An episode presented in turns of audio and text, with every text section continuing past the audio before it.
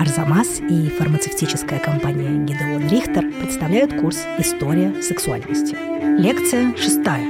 СССР и США. Марши нудистов, свободная любовь и золотой век порнографии. Рассказывает Александра Талавер.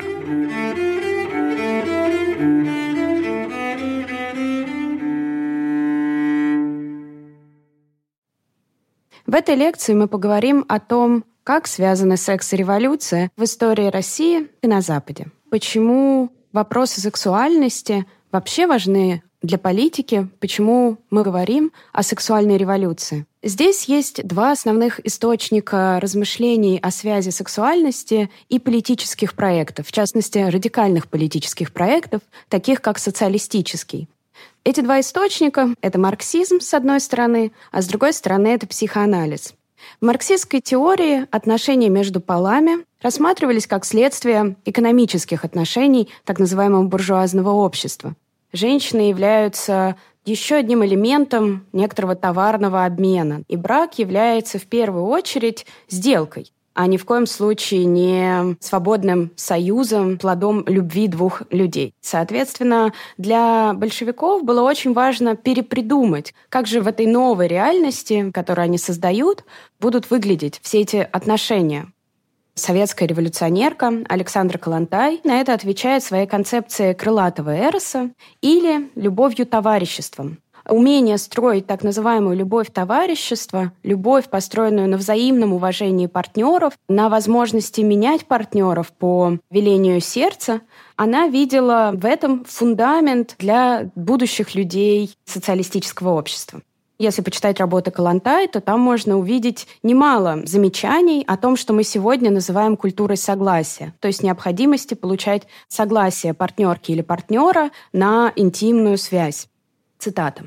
Признание взаимных прав и умение считаться с личностью другого, даже в любви, стойкая взаимная поддержка, чуткое участие и внимательная отзывчивость на запросы друг друга при общности интересов или стремлений – таков идеал любви товарищества, который выковывается пролетарской идеологией взамен отживающему идеалу в кавычках «всепоглощающей» и в кавычках «всеисключающей» супружеской любви буржуазной культуры. Любовь товарищества – это идеал, который нужен пролетариату в ответственный и трудный период борьбы за диктатуру и утверждения своей диктатуры. Таким образом, в таком классическом марксизме можно видеть большое внимание межличностным отношениям, да, которые включали, конечно, и сексуальные отношения. Другим важным импульсом для осмысления сексуальных или интимных отношений в обществе в целом является психоанализ, и в частности его очень яркий представитель Вильгельм Райх австрийский психоаналитик, последователь Фрейда, который до предела развил фрейдистскую метафору, вообще-то либидо, да, то есть некоторой скрытой сексуальной энергии. Для Фрейда это была метафора, а Райх посвятил поздние годы своей жизни вообще поиску этой самой энергии в мире, ее физического выражения. Он в целом считал, что сексуальная энергия исключительно положительно. То есть если людям дать возможность освободить их сексуальную энергию, то это принесет самые лучшие перемены в этот мир. А в свою очередь подавление сексуальной энергии ведет к несчастьям, как личным, так и общественным и политическим, например, фашизму. Райх как раз начинал свою карьеру в Европе в 20-е и 30-е годы. Что такое фашизм, он знал не понаслышке, ведь именно от него ему пришлось бежать в Соединенные Штаты, где он продолжил свои исследования и свои эксперименты. Он стал заниматься производством девайса, который назывался аргон, и человек должен был, находясь в этой коробке, испытывать оргазм. Вильгельм Райх видел в оргазме спасение человечества. Он, собственно, является автором термина «сексуальная революция» так называлась его книга. Да, и в своей книге «Сексуальная революция» он задается риторическим вопросом, как устранить распространенный в массовом масштабе страх современного человека перед оргоистическим наслаждением. Да, это вот был его главный вопрос жизни, в решении которого, по мнению Райха, мы бы нашли решение всех наших проблем. Интересно, что Райх в своей книге о сексуальной революции как раз в первую очередь отталкивается от психоаналитической теории и от опыта советской революции. И, собственно, первая да, сексуальная революция в истории, которую рассматривает Райх, это и есть советская революция. Начнем вслед за Райхом говорить о советском опыте, о том, что же происходило, что получилось и что не получилось в советском проекте сексуальной революции. С одной стороны, ранние советские годы отмечены целым рядом крайне радикальных для того времени реформ. И декриминализация абортов, и упразднение брака. Супруга могла отправить просто открытку для того, чтобы развестись.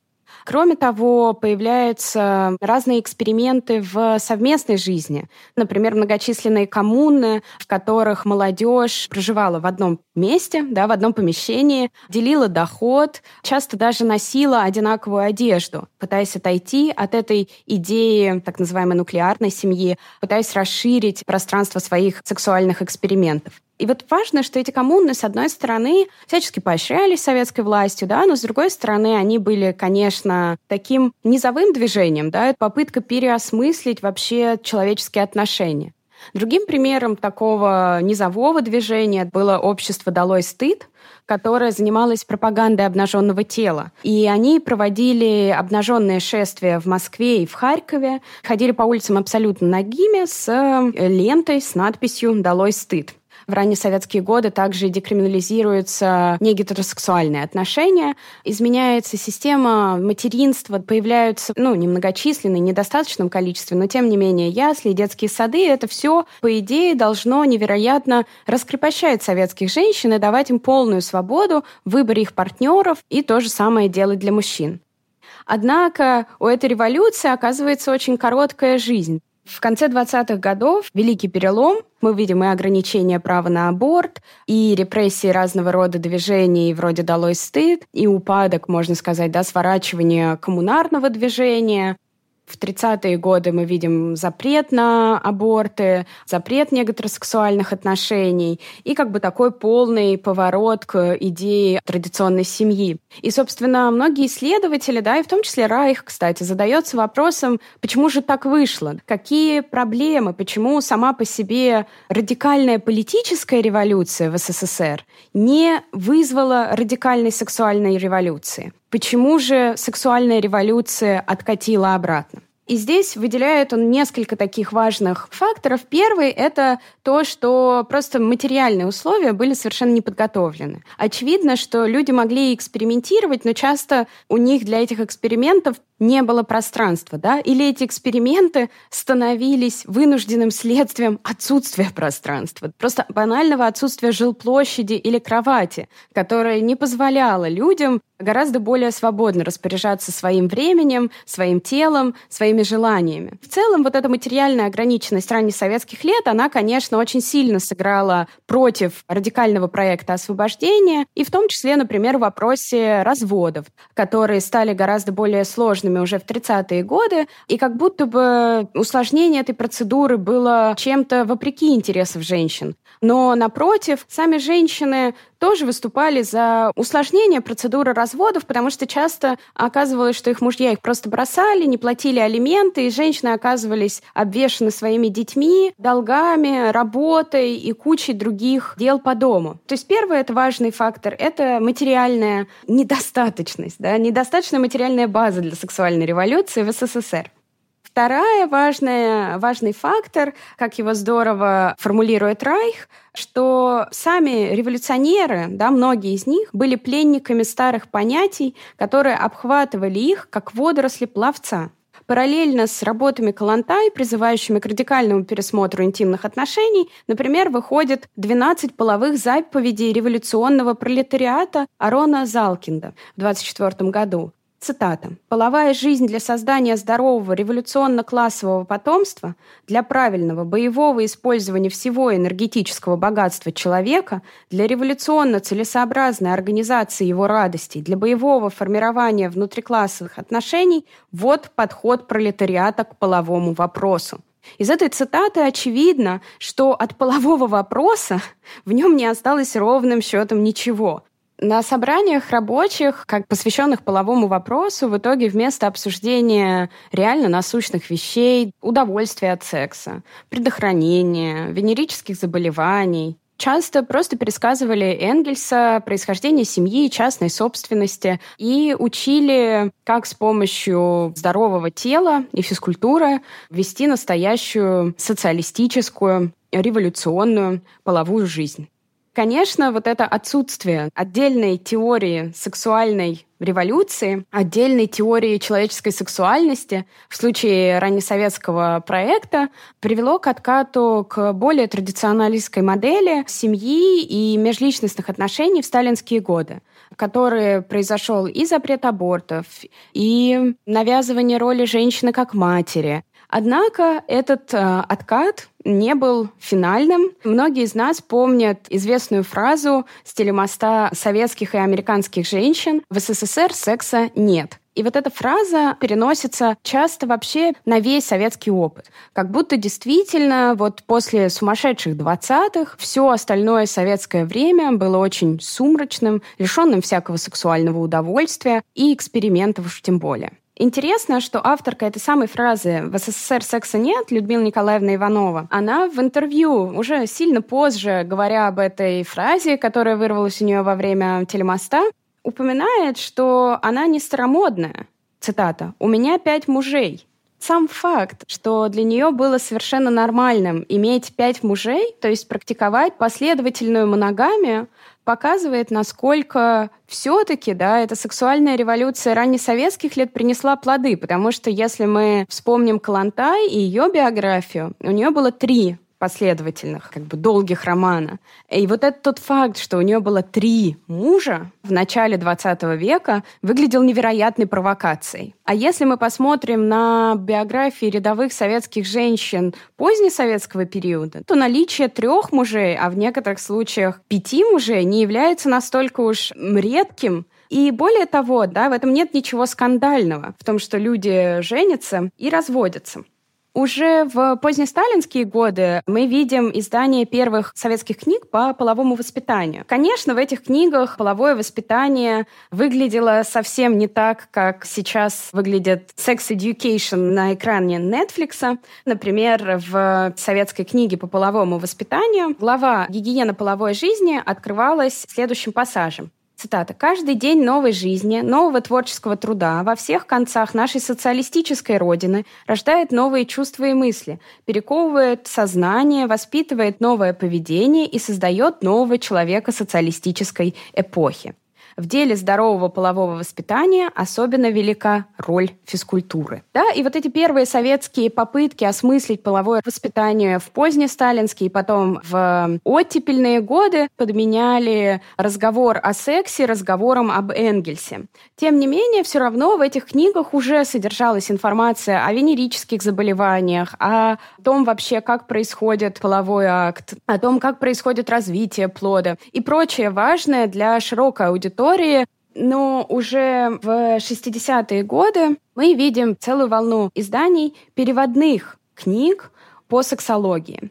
В частности, переводили авторов из Чехословакии и из Восточной Германии. И эти книги были гораздо более открыты в обсуждении вопросов, в том числе, например, подростковой и молодежной сексуальности. Они были гораздо менее идеологизированными, и поэтому часто в советские издания сопровождались серьезными и критическими вступлениями от советских авторов, которые имели своей задачей немного балансировать с тем, насколько свободным да, оказывалось содержание этих самых брошюр общая политическая либерализация, появление в массовом масштабе индивидуального жилья способствовали тому, что, как пишет Дэн Хилли, в Советском Союзе происходила сексуальная революция. Да, но она происходила не таким образом, как в западном мире. Скрыто, и не в публичном поле. Сексуальная революция происходила как бы в личном пространстве. В Чехословакии еще с 1950-х э, годов начала формироваться довольно сильная школа сексологии, которая, что интересно, в 60-е и 70-е годы переключилась на обсуждение сексуальных техник. Да, то есть э, того, каким образом все-таки можно доставлять друг другу оргазмы. Там происходили разные эксперименты для супружеских пар, которых закрывали в э, комнатах на протяжении какого-то времени, выдавали им инструкции по тому, как надо друг с другом обращаться, и следили, например, насколько получение оргазмов может способствовать повышению фертильности женщин до 60-х, 70-х, до годов так называемых техник, как пишет Катерина Лешкова, исследовательница сексологии, в Чехословакии в контексте сексуальных отношений большую роль также играли вопросы домашнего труда. Как она пишет, в 1961 году в Чехословакии прошла конференция, на которой собрались разные врачи, сексологи, психиатры, гинекологи, чтобы обсудить женский оргазм.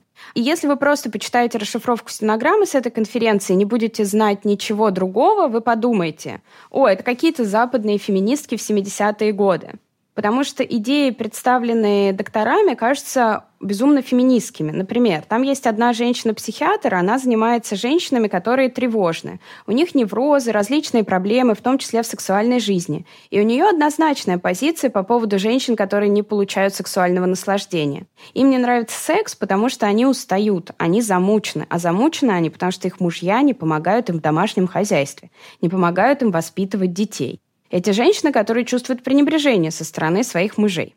Такие женщины просто не могут желать секса и наслаждаться им должным образом.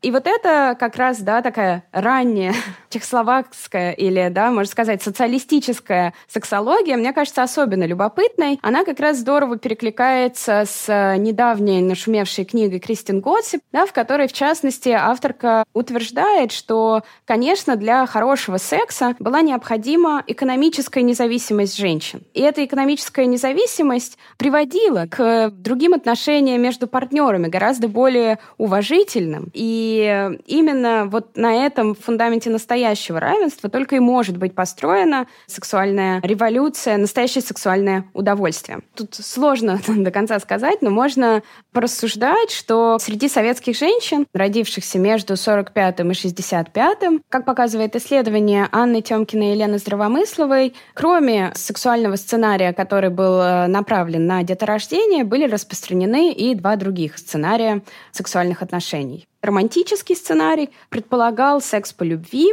увлечение и страсти, да, и любовь становится центральной категорией для разговора о сексе для этих женщин. Среди этого поколения также был популярен сценарий дружеский секс, да, или секс без обязательств, Часто это были люди, которые вместе работали или находились в одном дружеском кругу. Да, в, в то же время мы видим, что в Советском Союзе в 1955 году декриминализируют аборты, то есть аборты снова становятся легальными. Более того, начинают обсуждать и активно пропагандировать да, средства контрацепции, и в том числе обсуждают необходимость запуска производства, собственно, советских типов контрацептивов. И вот это совокупность факторов, да, экономическая независимость, идеологическое упорствование в равенстве полов, и доступность контрацепции, да, пускай аборты это довольно была болезненная, да, и тяжелая операция, но тем не менее аборты позволяли женщинам так или иначе контролировать собственное тело. Вот эта совокупность факторов, она привела к тому, что все-таки в СССР происходит открытие других сценариев сексуальных отношений, и здесь хочется вернуться как раз к тому самому телемосту и к известной фразе «в СССР секса нет» и напомнить ее контекст она возникла как ответ на вопрос от американских женщин советским женщинам. Вопрос звучал следующим образом. У нас в телерекламе все крутится вокруг секса. Есть ли у вас такая телереклама? На что и последовал ответ. Ну, секса у нас нет. И дальше смех, который заглушил окончание фразы. Секса у нас нет, и мы категорически против этого. У нас есть любовь. И потом еще дополнение из зала. Секс у нас есть, у нас нет рекламы. И вот эта сама мешанина этого разговора показывает, что в СССР действительно не было секса как инструмента рекламы, инструмента продажи, но сексуальные отношения были. Если мы посмотрим на то, как рассказывается история сексуальной революции в СССР и сексуальной революции на Западе, то мы увидим просто огромную разницу. Сексуальная революция в западных странах неизбежно связана с изменением в потреблении. Начинают ее часто с основания плейбоя в 1953 году. Другими важными атрибутами сексуальной революции является изменение образности в визуальной культуре, да, например, появление грустного фильма Энди Ворхола в 1969 году. Это был первый фильм с эксплицитными, с такими открытыми изображениями секса, который который вышел на широкий экран начало индустрии, развития индустрии порно, такой самостоятельной и как бы полноценной части киноиндустрии. И кроме того, большую роль сыграло изменение отношения к женскому телу, которое было связано с продолжительной феминистской борьбой за репродуктивную независимость, за репродуктивные права женщин, то есть за право на аборт, за право распоряжаться своей яйцеклеткой. И, соответственно, в 60-е годы в западных странах появляются спирали и оральные контрацептивы, которые и позволяют женщинам автономно принимать решение, иметь или не иметь детей. То есть, с одной стороны, у нас есть вот это такое представление об изменении потребления в западном мире в этот период. Потребление и культурного, и контрацептивного.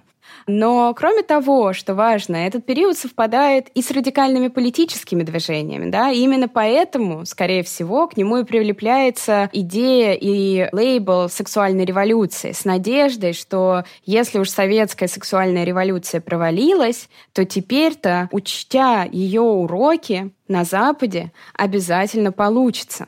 Потому что, когда мы говорим о сексуальной революции на Западе, мы на самом деле говорим о сексуальной жизни людей, вовлеченных в очень радикальную политику. Тот же французский 68 год, революционные события во Франции в 68 году, которые начались э, с протестов радикальной молодежи и затем были подхвачены на общенациональном уровне с э, объявлением общенациональной забастовки рабочих. Интересно, что в э, число очень радикальных лозунгов этого движения, которое было направлено против тогдашнего французского правительства, с одной стороны, да, но и в целом против системы, в том числе входили лозунги, которые были связаны с сексуальным раскрепощением. Сексуальное раскрепощение, конечно, было частью этого самого радикального проекта 68 года. Кроме того, если мы вспомним образы свободной любви и хиппи, они, опять же, в случае контекста Северной Америки будут для нас очень тесно связаны с борьбой против Вьетнамской войны, против американской военной агрессии в других странах.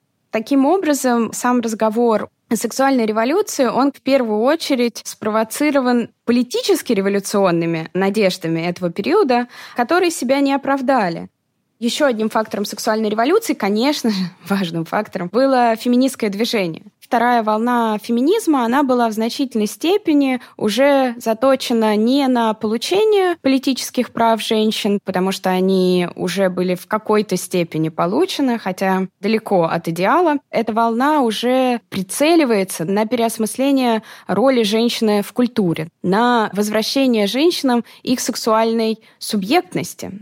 И, собственно, важным маркером этой борьбы является книга «Миф о вагинальном оргазме», в которой исследовательница Анна Кёт критикует Фрейда за его изобретение вагинального оргазма, отсутствие которого он пытался лечить как она пишет, наибольший урон был сделан ментальному здоровью женщин, которые либо молча страдали, обвиняя себя, или должны были ходить к психиатрам в отчаянном поиске спрятанной ужасной репрессии, которая удерживала их от получения вагинального оргазма. Да, то есть, с одной стороны, феминистки инвестировали свои политические усилия в сексуальную революцию на Западе, а с другой стороны, они же, можно сказать, и оказались одними из главных ее критиков, потому что если посмотреть на основные достижения да, сексуальной революции, Например, развитие порнографии. Оно встретило очень большое сопротивление, в частности, радикального феминизма, связанного с тем, что на киноплощадках, на которых производились порнофильмы, нередко были случаи сексуализированного насилия. И это не говоря уже о том, как женщины представлены в классических фильмах золотого века порно порнография оказалась явно не тем, что искали феминистки в сексуальной эмансипации. Другой важной проблемой сексуальной революции оказалась постоянный акцент на женском удовольствии. Женщина должна была быть постоянно оргазмирующей, постоянно ищущей этого удовольствия, что характерно не для всех женщин. В последующие годы феминистские исследовательницы обратили внимание, что по-прежнему принять таблетку, не забыть принять таблетку, остается женской ответственностью. Другим объектом феминистской критики стали контролирующие инстанции. Обследования, лабораторные эксперименты контролировались преимущественно мужчинами, которые часто считали незначительными побочные эффекты, которые переживали женщины при принятии первых оральных контрацептивов. И вот эта совокупность критики сексуальной революции заставляет исследовательниц задаваться вопросом, мы говорим все-таки о сексуальной революции или просто изменении сценариев, модернизации сексуальной жизни. Итак, в 20 веке появляется понятие «сексуальная революция». Это понятие подчеркивает связь сексуальности и политики, сексуальности и революционных изменений, немало которых видел 20 век. В частности, большевики уделяли немало внимания тому, как в новом социалистическом, утопическом, в их представлении тогда еще будущем, должны будут выглядеть отношения между людьми. Несмотря на откат во время сталинских лет в области сексуальности и репродуктивных прав женщин, мы видим, что в позднесоветские годы, тем не менее, пожинают плоды сексуальной революции раннесоветских лет. И то сексуальное поведение, которое в начале 20 века казалось скандальным, например, последовательная моногамия, которую практиковала Калантай, для позднесоветских лет является совершенной нормой, и наличие трех или пяти мужей у женщин уже и не становится публичным скандалом. Сексуальная революция, которая происходила на Западе, в значительной степени отличалась от советского опыта. В частности, была гораздо больше связана с потреблением с видимостью разных сексуальных практик и сексуальных идентичностей, видимости которой поздний советский проект был почти полностью лишен. И вот эта укорененность западной сексуальной революции в экономических реалиях капитализма сильно разочаровала тех, кто надеялись на радикальные да, освобождения или радикальные политические перемены, которые принесет эта сексуальная революция. Феминистская критика заставляет нас несколько иначе посмотреть на сексуальную революцию. Обратить внимание на то, что сексуальная эмансипация все еще была нередко связана с эм, эксплуатацией женского тела. И из-за этого встает вопрос, является ли сексуальная революция революцией, или мы можем говорить скорее о модернизации сексуального поведения, а сексуальная революция нас ждет впереди. Курс подготовлен при поддержке фармацевтической компании «Гидеон Рихтер», которая заботится о женском здоровье. Над курсом работали редакторы Дарья Герасименко, Анна Красильщик и Наталья Фаликова, фактчекер Алексей Броненко, звукорежиссеры Юлия Глухова, Елена Спичакова, Алиса Сливинская и выпускающий редактор Виктория Малютина-Лукашина. Лекции записаны в студиях звукозаписи «Чемоданов Продакшн», «Resonant Arts» и «Башня». Мы благодарим за помощь Кирилла Гликмана, Варю Левантину, Анастасию Качаеву и Татьяну Сибирцеву. Титры читала Ирина Калитеевская.